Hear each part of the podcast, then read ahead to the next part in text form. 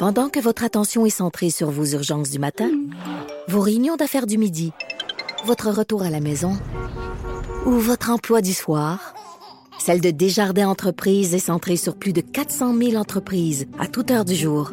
Grâce à notre connaissance des secteurs d'activité et à notre accompagnement spécialisé, nous aidons les entrepreneurs à relever chaque défi pour qu'ils puissent rester centrés sur ce qui compte, le développement de leur entreprise.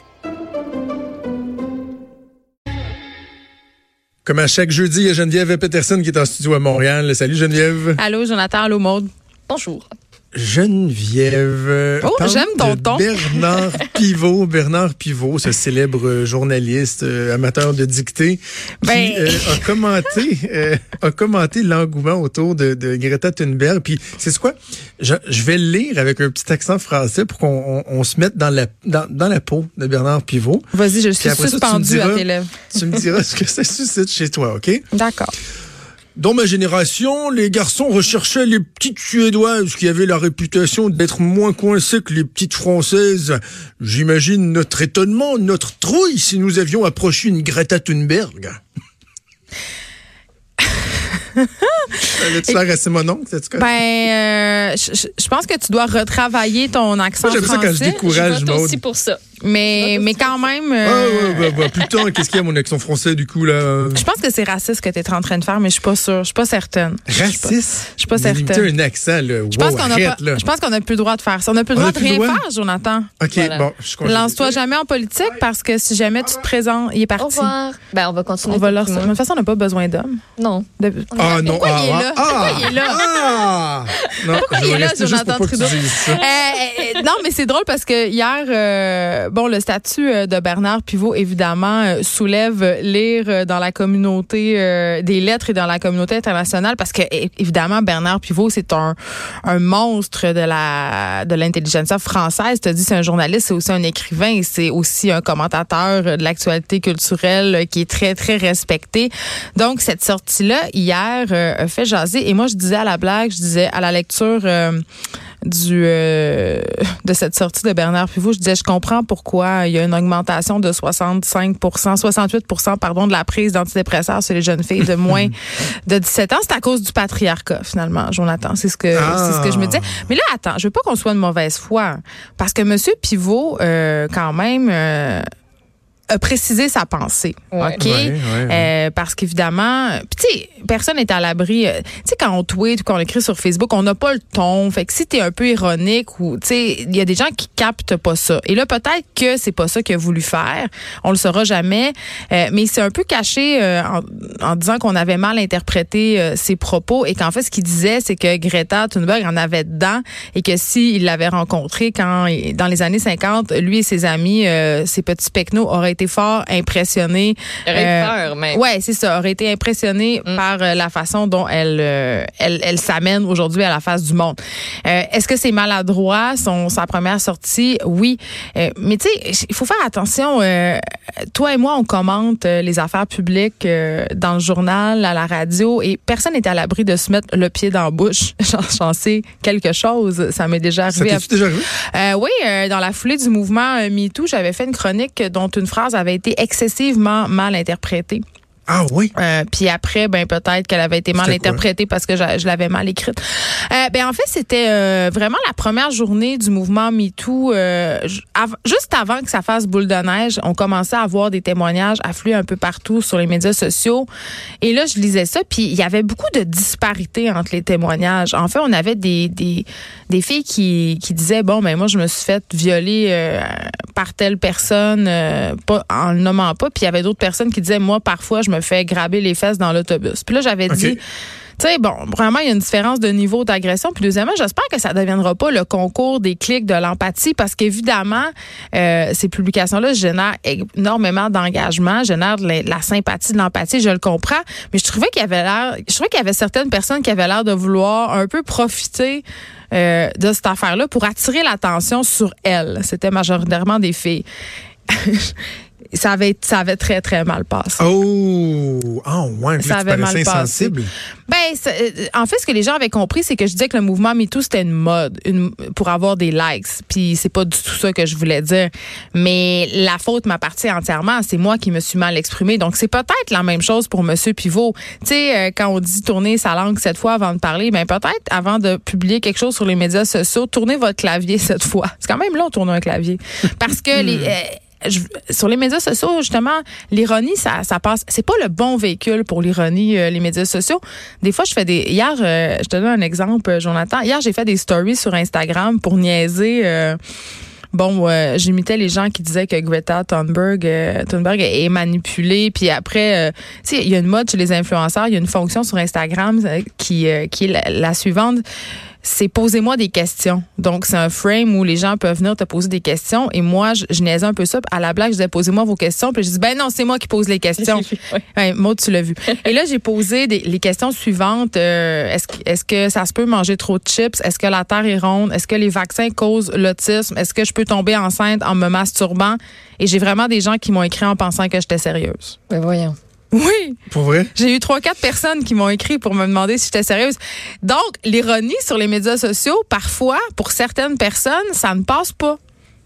Donc, il faut faire attention. juste pas compris. Et, et dans le cas de M. Pivot, en tout cas, je le sais pas, mais c'était clair que ça allait pas bien passer. Et puis là, même s'il s'est rétracté. Ce qui est dommage, c'est que les excuses ou la rétractation ont toujours moins de moins de rage que le, le pied dans la bouche. Ben oui, c'est ce à que la je dirais. fin complètement de l'article. Exactement. Ah ben finalement, il s'est excusé, il effacera pas son tweet, mais euh, voici ce qu'il a dit. Bye. C'est ça. C'est tout. Donc, euh, Mais sinon, il, a- il a Greta, raté toi, une belle. t'en penses quoi? Ben écoute, euh, moi pour euh, pour être franchement honnête, euh, c'est une enfant. Elle a 16 ans.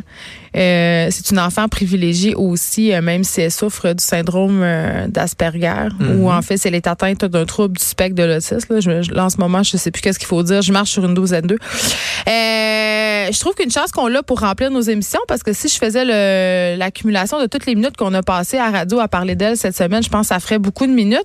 Je trouve qu'on, je trouve c'est un, c'est un débat qui est assez stérile. Est-ce que Greta est manipulée? Est-ce que Greta euh, est, fa- est trop fâchée? Est-ce que Greta, on a gâché son enfance? Moi, ce que je trouve, c'est que cette petite fille là qui a 16 ans euh, et qui est à, qui est à la face du monde, un peu en train de nous faire la morale, c'est devenu le porte-étendard d'une cause, comme l'ont été euh, bien avant elle beaucoup d'autres personnes, beaucoup d'autres figures. Euh, si on pense entre autres aux diverses révolutions culturelles dans les années 70, il y a toutes des chacune de ces révolutions-là, chacun de ces mouvements-là euh, ont leur figure, ont leur représentation. Greta Thunberg, ce n'est que la représentation du mouvement écologiste. Le monde s'en est emparé, c'est sûr. C'est une jeune fille de 16 ans. C'est une, c'est l'histoire d'une, c'est une histoire Cendrillon et, et qu'elle soit manipulée par les lobbies. Elle est pas là pour avoir un discours nuancé. Greta Thunberg, elle est là pour réveiller les gens, réveiller les consciences. Elle est là pour marquer l'imaginaire. C'est un symbole. Et Oui, mais, mais, mais Geneviève, c'est moi, je, je reviens à ce que je disais plus tôt cette semaine. Si on l'utilise. je te donne une on- on chance, Jonathan. Je te donne une chance de, de bien paraître. Là. Vas-y. Oui, mais mon Dieu, je te décourage vraiment. On Oui, faire la sur Greta, ensemble. tu me décourages vraiment. Je Ah dois- oui, je te décourage. Un je te décourage. Un ah oui, pourquoi? Qu'est-ce qui te décourage? Ben, je sais pas, je trouve que tu tombes dans le piège, mais va- vas-y donc, vas-y. mais, mais dans le piège de quoi? Ben, de, la trouver, justement. Ouais. De trouver que euh, le, le, le, le, message qu'elle envoie euh, à la jeunesse, parce que si on veut dire que Greta Thunberg, elle est solide parce qu'elle va dire euh, aux dirigeants mondiaux leur, leur vérité en, en pleine face. Elle est en colère. Parfait, parfait. Ça, euh, C'est bon, ok, j'achète. Sauf qu'on dit aussi que c'est un symbole, une inspiration pour la jeunesse. Or, dans son discours, dans ce qu'elle véhicule, ce n'est que fatalisme, Geneviève. Et moi, c'est ça. Ben, c'est ben, ça qui me- Jonathan, qui me dérange. j'espère que c'est fataliste. Ah, zéro espoir. Ben, Ben, mais pour- ça sert à Ça quoi de- de- fait, pourquoi, ça fait pourquoi on fait 30 quoi de ans. base? Ben, c'est parce que ça fait 30 ans qu'on fait rien. Ça fait 30 ans qu'on nous martèle de messages en disant, hey, la gang, ça se pourrait que ça aille mal, il faudrait peut-être se réveiller un peu. Et euh, c'est plate à dire, là. C'est juste quand il y a quatre morts sur l'autoroute que le ministère décide de changer le panneau, là. Greta Thunberg, c'est la même maudite affaire, là. Elle a dit, gardez, il n'y a plus rien à faire. Vous avez gâché la terre. Là, il faut faire de quoi? Euh, puis en plus, euh, tu sais, aux gens qui l'accusent d'avoir un ton agressif, là, j'ai envie de dire, il n'y a pas de révolution qui se fait sans casser des œufs, là. Je veux dire, t'arrives, euh, tu dis, euh, ah, mais excusez, c'est parce que là, on a un petit problème de changement climatique. Peut-être qu'on pourrait y réfléchir tous ensemble, puis peut-être qu'on pourrait trouver des solutions. Ok, fait que non, toi, non, toi, toi, non, non, vas-y, tes, tes fesse jeunes dans enfants l'écoutent puis Hey, se couchent j'adore le soir ça, en étant écoutez-la. traumatisés puis en étant traumatisé, anxieux, mes disant, enfants. bol, pourquoi je vais à l'école? Euh, une jeune fille de 18 ans qui donne des entrevues à Benoît Dutrisac en disant, moi, le, oui, ça, c'est sûr, j'aurais pas d'enfant. J'aurais pas, moi, je peux pas avoir d'enfant. T'es à l'aise ça? job, c'est ma job Ben, de moi, répondre aux angoisses de mes enfants puis de dire écoutez là, puis de remettre les choses en perspective. Cette fille là, c'est un symbole. Eh, Tu convaincs pas, tu convaincs pas des gens en étant ultra nuancé quand tu es rendu à ce degré-là d'inquiétude écologique dans la crise dans laquelle on est actuellement. Je veux dire, j'en jasais. C'est drôle, j'en jasais hier avec Joanny Gontier à mon émission. Je disais, ça, je reviens sur ton truc d'enfant parce que je trouve ça intéressant. Moi, c'est la première fois que j'ai peur. Puis c'est pas à cause de Greta Thunberg, c'est à cause de tout ce qu'on ce qu'on apprend. On- je pense qu'on est vraiment dans une prise de conscience collective par rapport à quel point c'est grave la situation en ce moment. Puis si on fait rien, c'est c'est l'extinction qui nous guette. Puis c'est plate, mais les enfants, on peut pas les élever dans des bocaux. On peut, je vais pas leur faire à croire que demain matin tout va bien aller. C'est un Sauf que dans 10 ans, on va être encore là, Geneviève. Je, je te OK, mais dans l'annonce, là. 50 ans, dans 100 ans, qu'est-ce qui va se passer? Ça va être quoi la qualité de vie? Il va-t-il y avoir une guerre pour l'eau potable? Tu sais, je veux dire, ce sont des questions qui sont légitimes de se poser en ce moment. Oui, Puis je comprends que ça crée de l'éco-anxiété. Là. Je comprends qu'on, Ben, tu sais, comme parent, tu voudrais pas avoir expliqué à ton enfant que peut-être que dans trois générations, euh, ça va aller très, très mal. Non, Sauf moi, mon même enfant, temps- non. Moi, mon enfant, Geneviève, ce que je vais lui dire, là, c'est qu'il y a des changements climatiques, puis que malheureusement, c'est dommage qu'il y a des gens, que ce soit des collègues ou d'autres observateurs, qui pensent que quand tu essaies d'apporter des nuances, tu es un crétin climato-sceptique. Mais je vais lui attends, dire je pense pas que la- c'est je vais- je- je vais lui dire que la situation, elle est importante, euh, qu'on on doit changer nos habitudes, mais que ça doit se faire dans l'ordre et que moi, au lieu d'être très, très, très fataliste, je vais être réaliste et surtout, je vais avoir confiance envers les prochaines générations qui vont aller à l'école, qui vont être intelligents, qui vont se pencher sur les façons de faire pour moins polluer, sur atténuer les impacts parce que on est des humains, on est brillants et que quand on s'unit et que euh, on vit Ben, on n'est pas d'espoir, si que ça, on, on est capable, ouais, ben, on est capable de grandes choses. Ben, il y a pas trop de volonté politique, de là. uniquement dire que euh, c'est la fatalité, que euh, l'extinction de masse est débutée. Je m'excuse, moi, tu vois, ça, c'est pas ce que je veux offrir à mes enfants. Ben, il y a plusieurs scientifiques qui prétendent que l'extinction est déjà commencée. Mais moi, ce que je comprends, en tout Ben cas, oui, dis-moi de si je me trompe. sur la planète en même temps. Ben, je sais que moi, j'ai fait Voyons. trois enfants. Je suis vraiment une mauvaise personne. Euh, mais ce que je comprends dans ce que tu me dis, puis corrige-moi si je me trompe, Jonathan, ce que tu me dis, c'est que tu trouves que, son, que ce n'est pas une inspiration positive?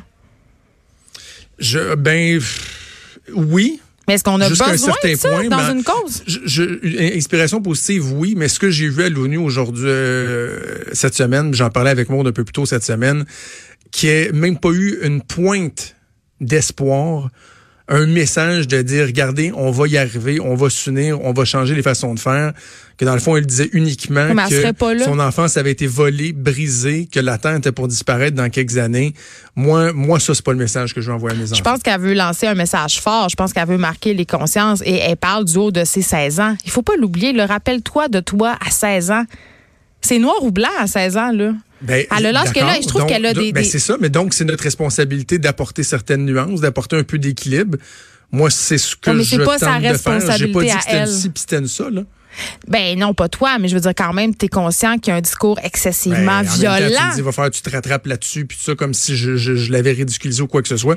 Donc, justement, j'essaie d'apporter cette nuance-là. J'essaie, moi, d'apporter le fait que elle, elle parle de, de, de l'équilibre de, de la Terre, de la santé de la Terre, mais il y a, il y a d'autres réalités qui sont l'équilibre du système géopolitique, l'équilibre de l'économie, et que malheureusement, c'est pas vrai que du jour au lendemain, on peut tout revirer de bord. On peut le vouloir, mais ça arrivera pas. Et surtout, si on le fait, ça va être à quel prix? Il faut le faire dans l'ordre, de façon euh, euh, sensée, logique, et, et, et- d'avoir espoir qu'on est capable de changer les choses, plutôt que de dire que c'est la fin du monde. Mais ceci dit, je pense pas qu'on peut euh, mener des révolutions en ayant un discours nuancé et centriste. Je pense pas. Je pense que les, les leaders de ces mouvements-là euh, vont souvent dans des discours extrêmes. Ça, c'est l'apanage même des, des porte-étendards des mouvements. Est-ce que je suis d'accord ou pas?